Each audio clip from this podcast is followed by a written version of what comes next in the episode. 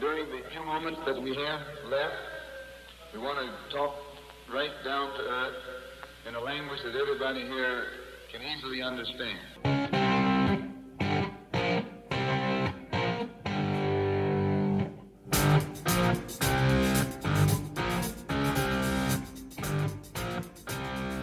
Comenzamos a llegar a esa etapa del año en la que no hay margen de error y en la que poco a poco se va definiendo el rumbo de las temporadas de varios equipos. Unos comienzan a resignarse con el descenso, otros con que la pelea por Europa va quedando cada vez más lejos y unos pocos se acercan a las posibilidades de tocar metal para el final de la campaña. Posibilidades que cuestan mucho conseguir, pero al final si no se logra el objetivo solamente se convertirán en un anhelo vacío. Y si no me creen, pregúntenle al Arsenal que pese a no perder comienza a temblar o al Real Madrid que aún ganando sabe que hay muy poco que hacer o a Solly March que sin quererlo se ha convertido en el villano del Brighton, del sorteo de la Copa del Mundo Sub-20, el Dortmund líder, la liga prácticamente definida y mucho más. Hablaremos en este trigésimo primer episodio de la segunda temporada de Fútbol Vertical.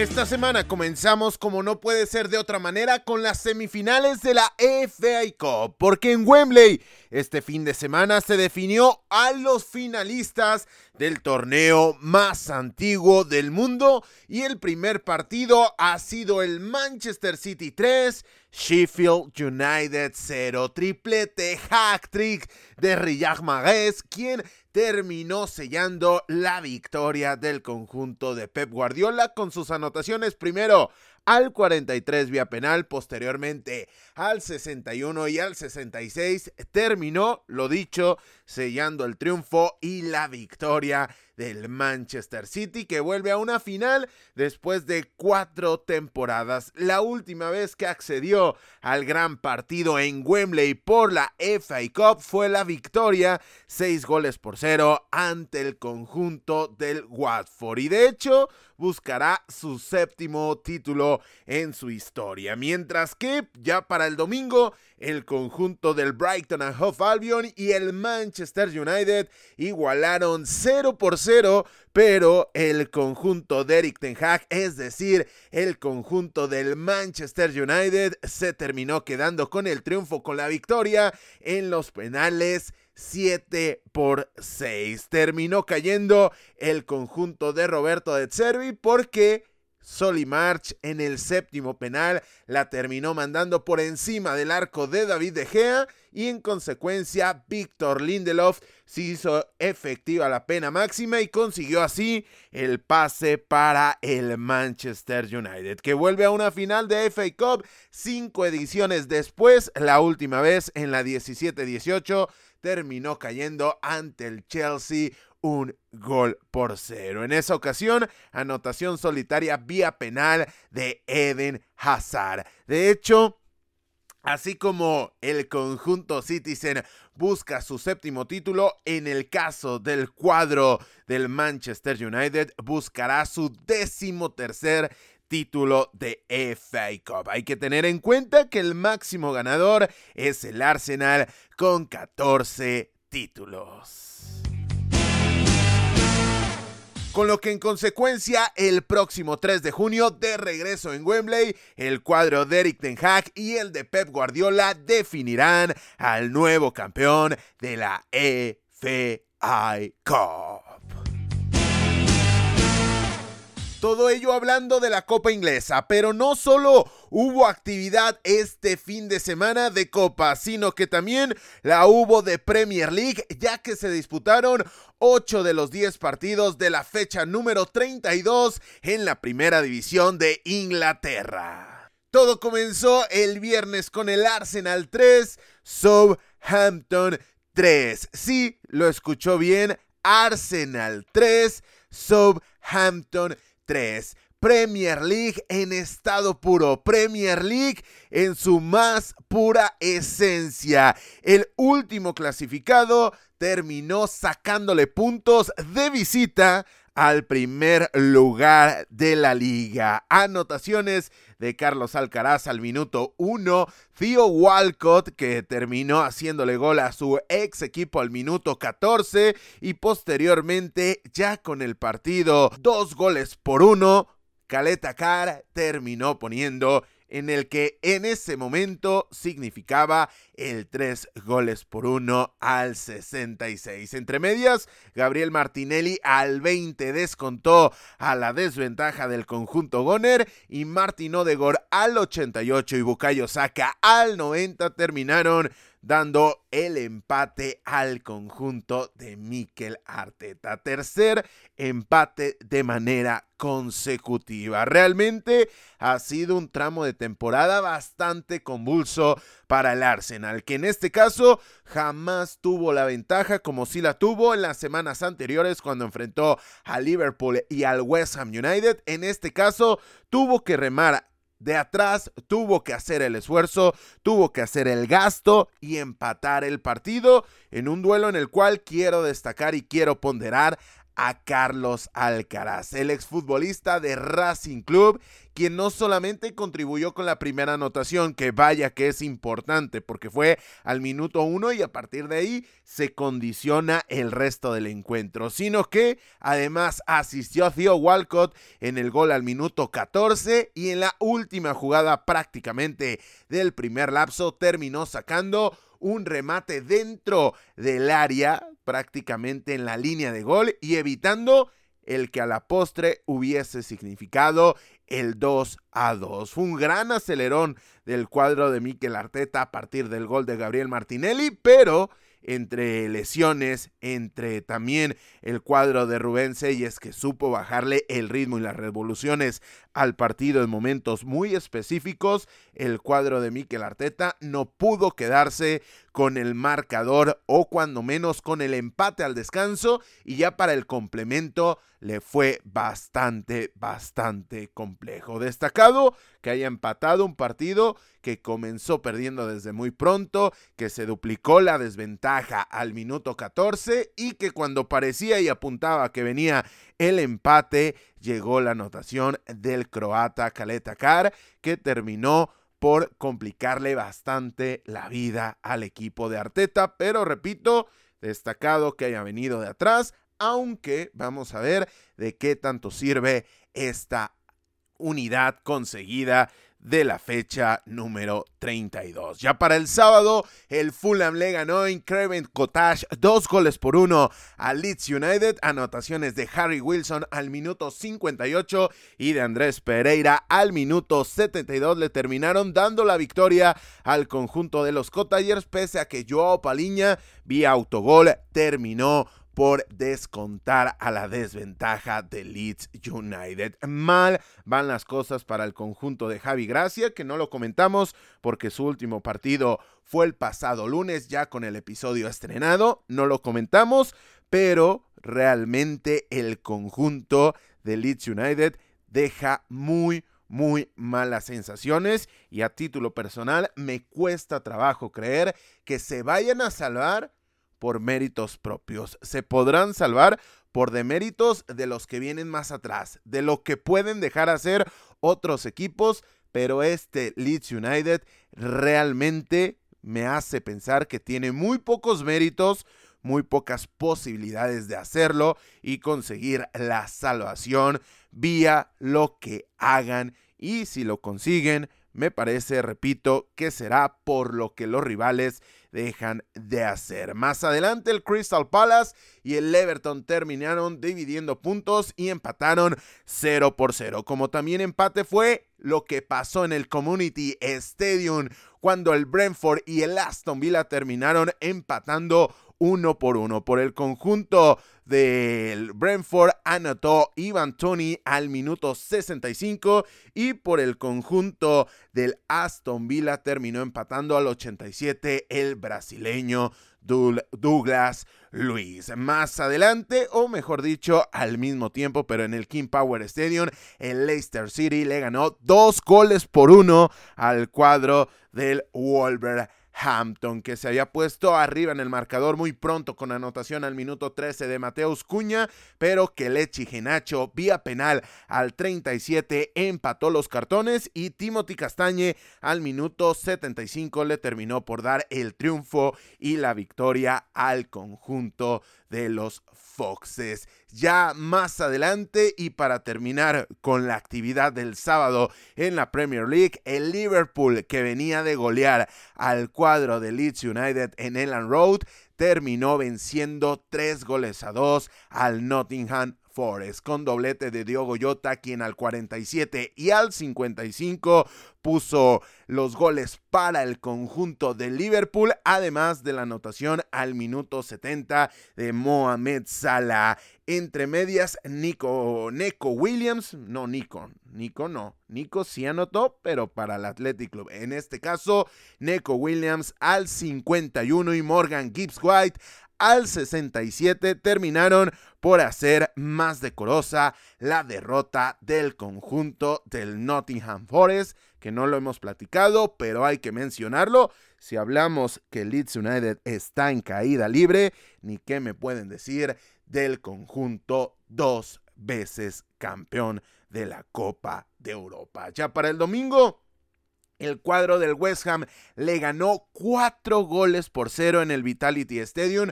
al Bournemouth. Anotaciones de Mikel Antonio al minuto 5, Lucas Paquetá al minuto 12, Declan Rice al 43 y Pablo Fornals al 72 le terminaron por dar el triunfo a un conjunto de los Hammers que siguen vivos en Europa y están haciendo mucho y de muy buena manera para buscar salvarse en esta temporada de la Premier League. Evidentemente no tienen plantilla para pelear por el descenso, pero dado que ya estaban ahí, me parece destacada la forma en la cual están buscando salir, salir de la zona roja o cuando menos de una zona que te puede involucrar o que te puede llevar a la propia zona roja.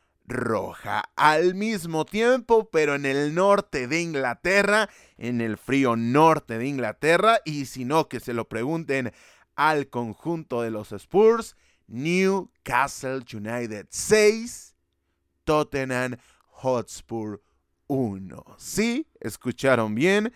Newcastle United 6, Tottenham Hotspur 1.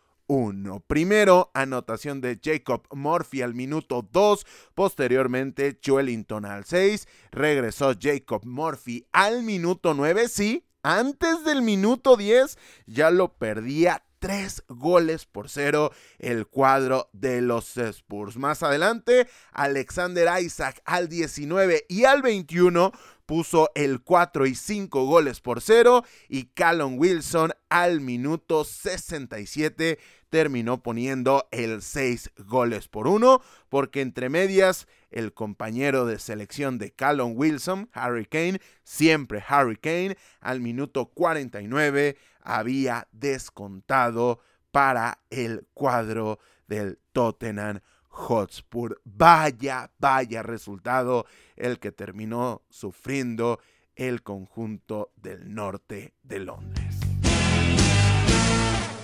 Con lo que a falta de que se disputen el Manchester United contra Chelsea y Brighton and Hove Albion contra Manchester City que quedaron pendientes por la FA Cup, la tabla de posiciones de la Premier League luce de la siguiente manera. El líder es el Arsenal con 75 puntos, dos partidos más que el cuadro del Manchester City. Es decir, si el cuadro de Pep Guardiola ganase sus partidos pendientes, ya superaría al cuadro de Mikel Arteta. Aunque ojo, a media semana se van a enfrentar Arsenal contra Manchester City. Qué lástima, realmente qué lástima que sea entre semana. Sin embargo, hay que tomarlo como una auténtica final en el cual o en la cual el cuadro de los Gunners se juega el todo por el todo ante el conjunto de Pep Guardiola. Y ojo que este partido se va a disputar en el Etihad Stadium. El tercer clasificado es el Newcastle United que suma 59 puntos, los mismos que el Manchester United que también tiene 59 unidades, eso sí, con un partido menos con respecto al conjunto de los Magpies. Quinto clasificado es el Tottenham Hotspur, 53 unidades. Sexto es el Aston Villa que terminó perdiendo su gran momento con este empate frente al Brentford. Sigue sin perder el cuadro de Unai Emery, sigue puntuando y lo sigue haciendo de una manera muy destacada, pero sí terminó cortando su racha de victorias consecutivas, de la cual ya hablábamos la semana anterior. Tiene 51 puntos. 50 tiene el séptimo clasificado, que en este caso es el Liverpool. Octavo clasificado es el Brighton and Hove Albion, que tiene 49 unidades. Noveno clasificado es el Fulham, que tiene 45 puntos. Décimo clasificado es el Brentford, 44 unidades. Décimo primero, el Chelsea, que este fin de semana no perdió, no jugó, pero al menos no perdió. Tiene 39 unidades. Décimo segundo es el Crystal Palace que tiene 37 puntos. Décimo tercero es el West Ham United que tiene 34 puntos. Décimo cuarto el Wolverhampton que también tiene 34 unidades. Décimo quinto el Bournemouth 33 unidades. Décimo sexto Leeds United tiene 29 puntos. Décimo séptimo y fuera de los puestos de descenso está Leicester City que suma 28 unidades, marcando la salvación porque el Everton, por diferencia de goles, pese a que tiene los mismos puntos que el Leicester City, es decir, 28, está marcando el descenso. Y más abajo viene el cuadro del Nottingham Forest que tiene 27 unidades y en el último lugar, es decir, en el vigésimo puesto está el Southampton que tiene solamente 24 Dejamos Inglaterra para irnos directamente a la liga porque se disputó la fecha 30 misma que arrojó los siguientes resultados. Todo comenzó el viernes con el empate en un partido que se antojaba muy pero muy interesante. Morbo en su máxima expresión. Real Club Deportivo Español y Cádiz terminaron empatando 0 por 0. Ya para el sábado, el Osasuna en Pamplona, en el Sadar, terminó venciendo 3 goles a 2 al Real Betis Balompié. Doblete de Anti Budimir al minuto 6 y al minuto 11, además de anotación al 41 de John Moncayola, le terminaron por dar el triunfo al conjunto rojillo, pese a que Juan Miranda al minuto 16 y Guido Rodríguez, el argentino, al minuto 70 terminaron por anotar para el conjunto del ingeniero Pellegrini. Más adelante,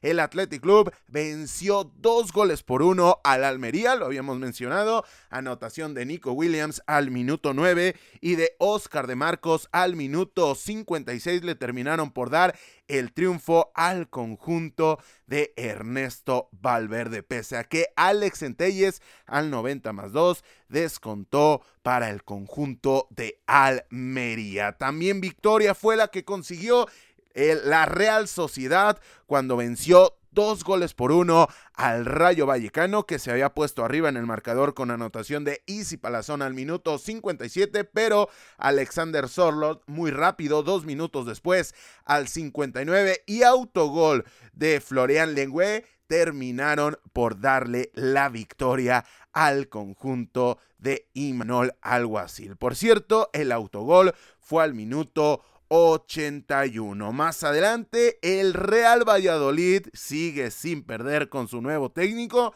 y de hecho ganó porque venció 1 por 0 al Girona con solitaria anotación de Monchu al minuto 24 y terminó terminó con la actividad del sábado el triunfo del Real Madrid, dos goles por cero ante el Celta de Vigo. Anotaciones de Marco Asensio al minuto 42 y posterior al descanso al 48 de tiempo corrido, Eder Militao terminaron por darle el triunfo al equipo de Carleto Ancelotti. Ya para el domingo, el Elche en el Martínez Valero terminó cayendo ante el Valencia que respira, ante el Valencia que goza y que disfruta de este resultado porque ganó dos goles por cero. Repetimos al cuadro de el Elche. Anotaciones de Samulinho al minuto 19 y autogol de Gonzalo Verdú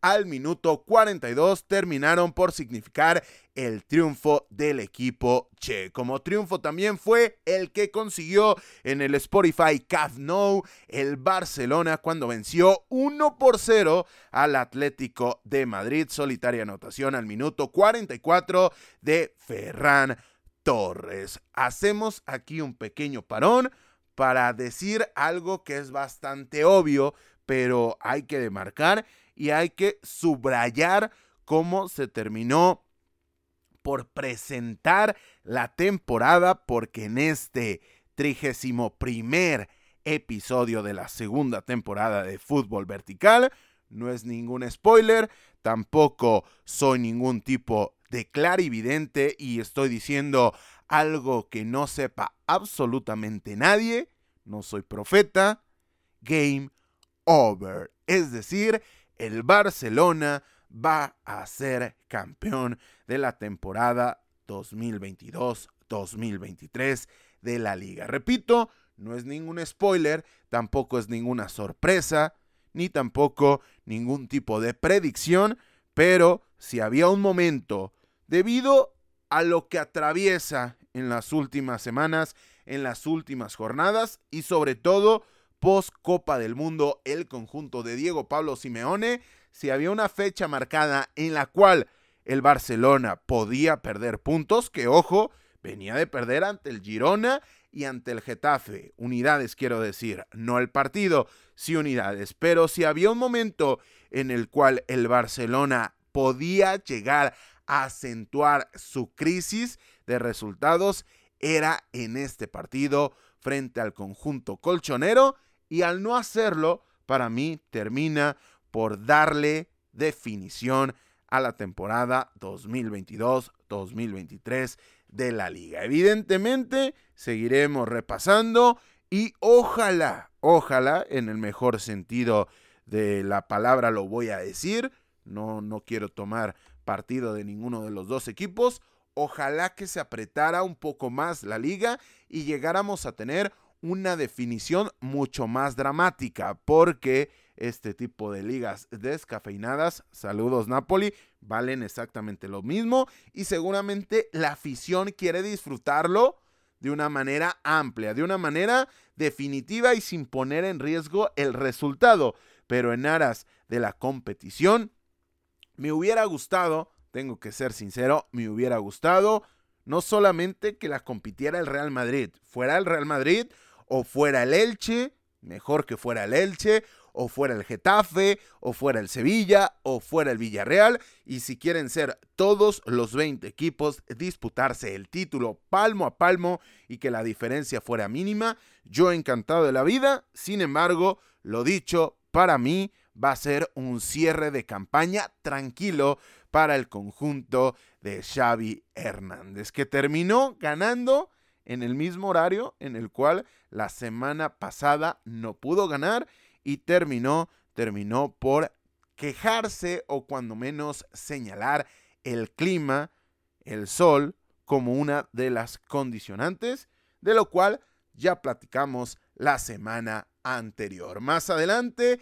el Real Club Deportivo Mallorca le ganó tres goles por uno al Getafe que se había puesto arriba en el marcador con anotación de Borja Mayoral, pero doblete de Kanjin Lee primero al 56 y posteriormente al 90 más 5 más la anotación de Antonio Raillo al 64 le terminaron por dar el triunfo al conjunto, al equipo del mexicano Javier el Vasco Aguirre. Better Call Vasco, mejor llama al Vasco. Fue la publicidad, fue el wallpaper, fue la imagen o el tema de la imagen, la cual terminó compartiendo la semana anterior el conjunto de Mallorca. Bastante, bastante creativo, aunque evidentemente hace apología a una serie bastante popular. Posteriormente y en el último partido de la jornada, el Sevilla en los últimos instantes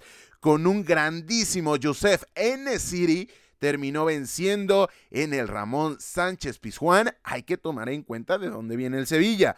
Viene de pasarle por encima al Manchester United. También en suelo hispalense. Y esto termina siendo una condicionante favorable para que el cuadro del Sevilla terminase por quedarse con el triunfo. Primero Rafa Mil al 34, posteriormente por el cuadro del Villarreal Pau Torres al 55, había empatado el partido, pero lo dicho, el marroquí Youssef Enesiri al 90 más 4, que hay que revisar y hay que dedicarle un apartado de próximos episodios al marroquí porque post Copa del Mundo está teniendo un rendimiento realmente preponderante y muy destacado. En este caso, lo más destacado fue que con su anotación, repito, al 90 más 4 le terminó dando el triunfo al conjunto del Sevilla.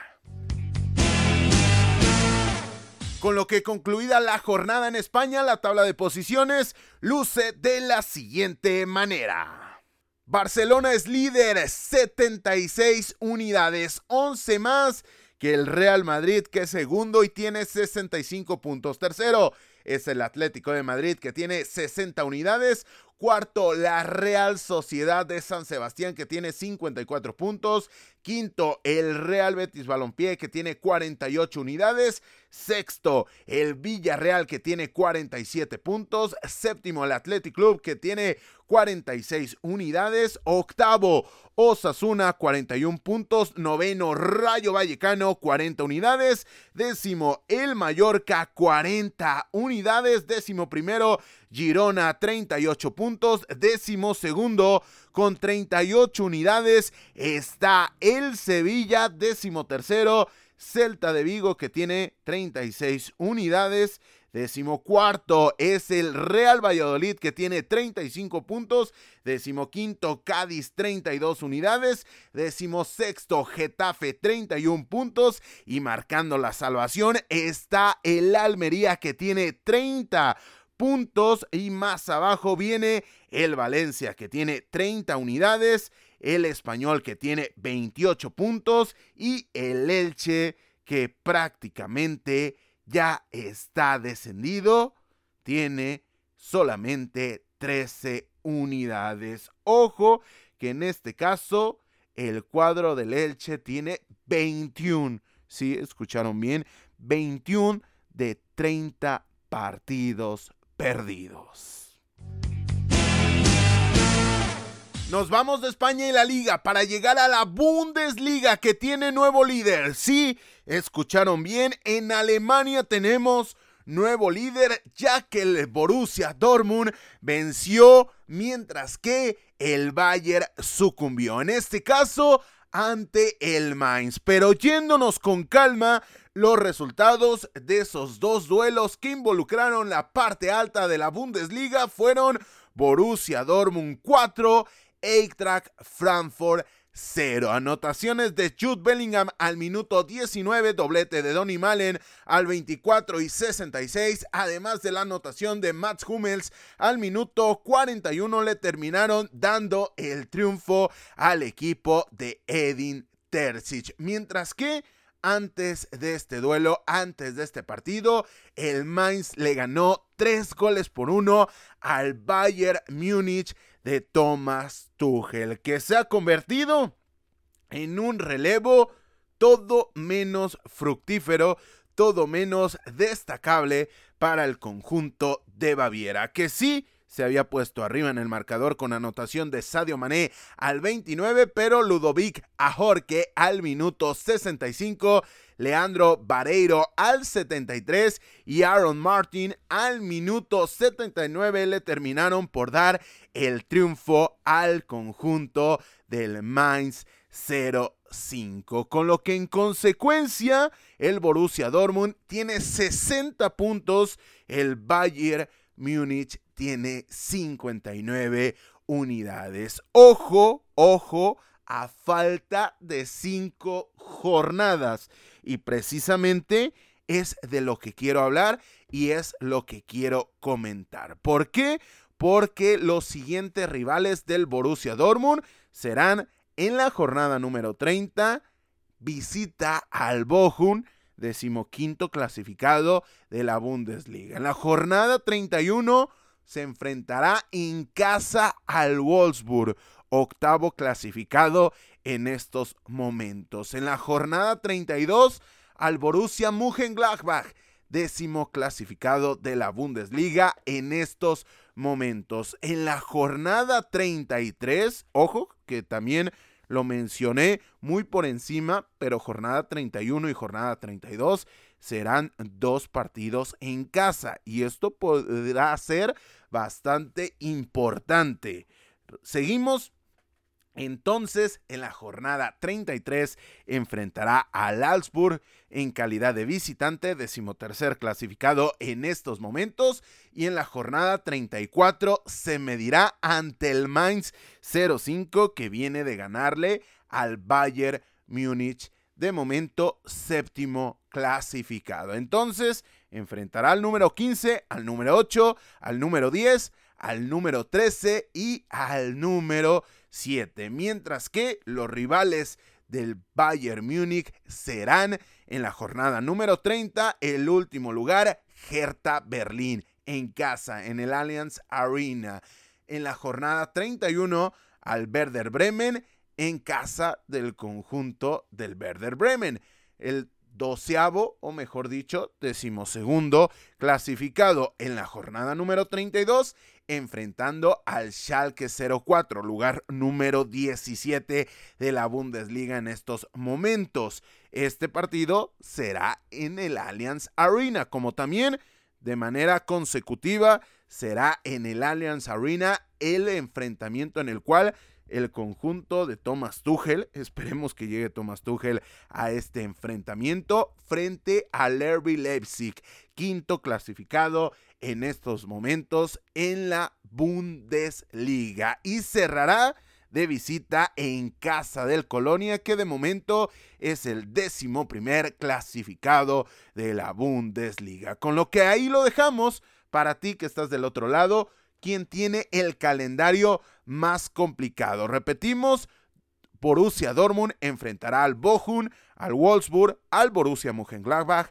al Augsburg y al Mainz 05. El Bayern Múnich, al Hertha Berlín, Werder Bremen, Schalke 04, RB Leipzig y Colonia. Así que tomen una decisión, tomen partido y díganos para ti quién será quien levante, levante la ensaladera en la Liga Federal de Alemania.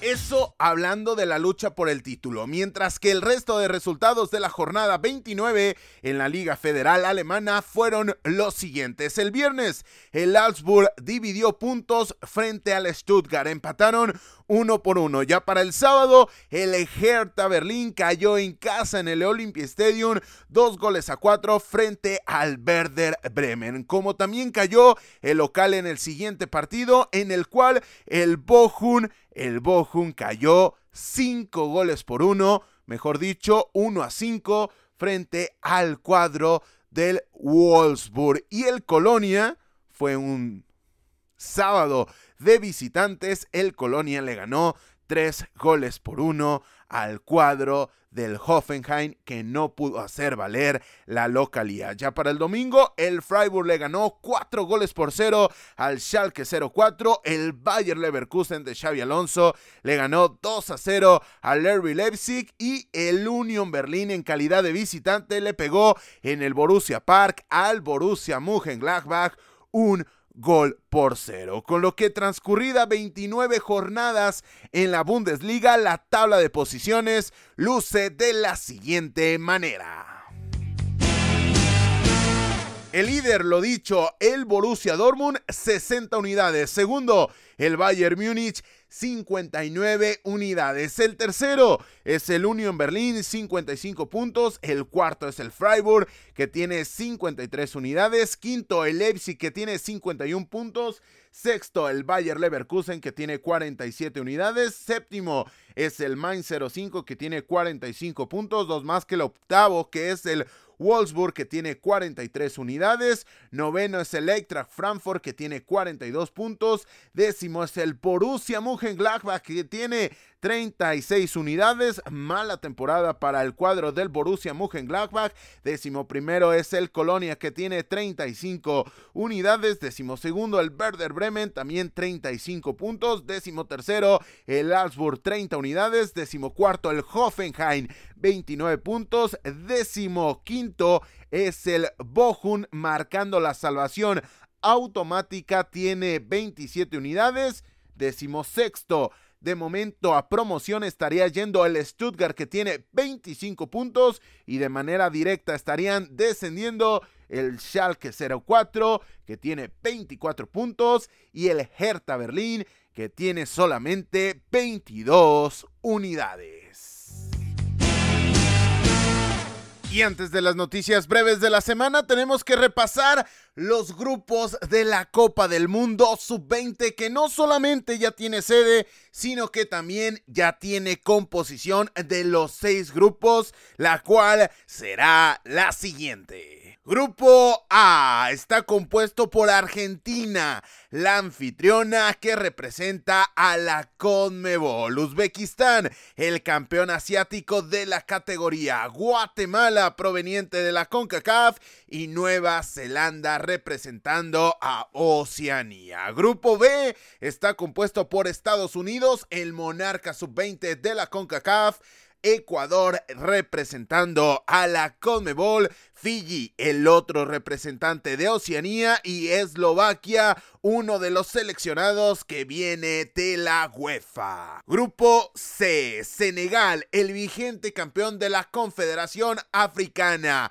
Japón representando a la Confederación Asiática. Israel, el subcampeón europeo y Colombia representante de la Conmebol. Grupo D, Italia, semifinalista de la UEFA, Brasil, el campeón de la categoría en la Conmebol, Nigeria, medalla de bronce del africano sub-20 y República Dominicana, sin lugar a dudas, la sorpresa de la CONCACAF. Grupo E, Uruguay, el subcampeón de la Conmebol, Irak, que viene con una generación dorada muy interesante, Inglaterra, la campeona Europea y Túnez, semifinalista del Premundial de África. Grupo F, Francia representando a la UEFA, Corea del Sur, semifinalista en la clasificatoria de Asia, Gambia, la subcampeona de África y finalmente Honduras representando a la CONCACAF. Recordamos que el torneo se jugará entre el 20 y el 11 de junio de 2023 y que el partido inaugural, dada la configuración de los grupos, será Argentina contra la selección de Uzbekistán. Además de que aquí en Fútbol Vertical, tanto en el podcast como en nuestras redes sociales y canal de YouTube, recuerden, suscríbanse, estará la cobertura disponible de esta Copa del Mundo sub-20 que intentaremos que esté a la altura e importancia de la justa mundial. Después de haber hablado del Mundial Sub-20 de Argentina 2023, ahora sí ha llegado el momento de las noticias breves de la semana. En Italia, luego del lío que se trae entre manos la Juventus y los tan mentados 15 puntos, Napoli venció a domicilio por la mínima al cuadro bianconero, mientras que Lacho por su parte cayó en casa 1 por 0 ante Torino. Milan le ganó 2 a 0 a Leche, mientras que Inter derrotó 3 a 0 a Empoli, con lo que a falta de que Atalanta reciba a la Roma y teniendo en cuenta la suma de 15 unidades de la Juve, la tabla de posiciones de la Serie A luce de la la siguiente manera. Napoli es líder con 78 puntos. Segundo es Lacho con 61. Tercero Juventus con 59. Cuarto Roma con 56. Quinto Milan con los mismos 56. Mientras que Inter cierra los primeros 6 de la tabla con 54 puntos. En Francia, Paris Saint-Germain venció 2 a 1 al Angers. Marsella por el mismo marcador dio cuentas de Lyon, mientras que Lens derrotó en casa 3 a 0 a Mónaco, con lo que tras 32 fechas en la Ligue PSG es líder con 75 puntos, 8 más que Marsella que es segundo y suma 67. Tercero es el Lens con 66, mientras que Mónaco con 61 y Lille con 56 cierran los primeros 5 puestos de la tabla. Música En Portugal, Benfica derrotó por la mínima al Estoril. Porto venció 2 a 0 al Pasos de Ferreira y Sporting Braga dio cuentas 1 por 0 del Casapía, con lo que a falta de que Sporting Club juegue su partido de esta jornada ante Vitoria, la tabla de posiciones de la Liga Portugal luce de la siguiente manera. Benfica es líder con 74 puntos. Segundo es Porto con 70. Tercero es Braga con 68, mientras que Sporting Club con 58 y Arauca con 48 cierran los primeros cinco lugares de la clasificación. En Países Bajos, Feyenoord derrotó 3 a 1 al Utrecht, PSV Eindhoven venció 3 a 0 al Ajax, mientras que AZ dio cuentas por idéntico marcador del Huawei, con lo que tras las primeras 30 fechas de la Eredivisie, Feyenoord es líder con 73 puntos, 8 más que el PSV que es segundo. Tercero es el Ajax con 62, mientras que AZ cierra los primeros cuatro lugares de la tabla en la Comebol en el Campeonato Sudamericano Sub-17, Ecuador, Brasil, Argentina y Venezuela han sacado ticket para el Mundial de la categoría a realizarse a finales del presente año. En Escocia, Celtic igualó a uno con el Motherwell, mientras que Rangers cayó 2 a 0 ante el Aberdeen, con lo que, terminada la primera fase de la Scottish Premiership, Celtic ocupa la cima de la mano a los 92 puntos que sumó. Segundo es el Rangers con 79, tercero Aberdeen con 53, mientras que Hertz con 48 y Bernian con 44 y San Mirren también con 44 serán los encargados de acompañar a Celtic y Rangers en el Championship around. Con esto llegamos al final del episodio número 31 de la segunda temporada de Fútbol Vertical. Le recordamos que nos pueden seguir en redes sociales ya que estamos en Instagram y en Twitter con el usuario de arroba verticalfútbol en donde le damos seguimiento puntual a la actualidad del fútbol internacional. Noticias, resultados, tablas de posiciones y mucho, pero mucho más en arroba verticalfútbol disponible en Instagram y en Twitter. No lo olvides, pásate por allá y síguenos. Además de que le recordamos que en versión podcast estamos disponibles en Spotify, iBox, Amazon Music, Google Podcast, Apple Podcast y ahora también en YouTube con el podcast semanal, pero también con contenido diferencial y exclusivo para esa plataforma. Noticias, tops y muchas, pero muchas cosas más serán parte del contenido que por allá estaremos generando. Así que si tú nos escuchas en una plataforma de audio y lo quieres seguir haciendo por ese medio, está genial. Pero te invitamos a que te pases por nuestro canal de YouTube para que te y disfrutes de lo que por allá estaremos preparando para ti. Créeme que no te vas a arrepentir y que además esa suscripción nos ayudará muchísimo a seguir creciendo. Sin más por el momento y a nombre de todos los que hacemos posible la realización de este podcast, yo soy Carlos Alberto Valdés que te recuerda que no olvides disfrutar del valor, porque el fútbol cada vez es más vertical.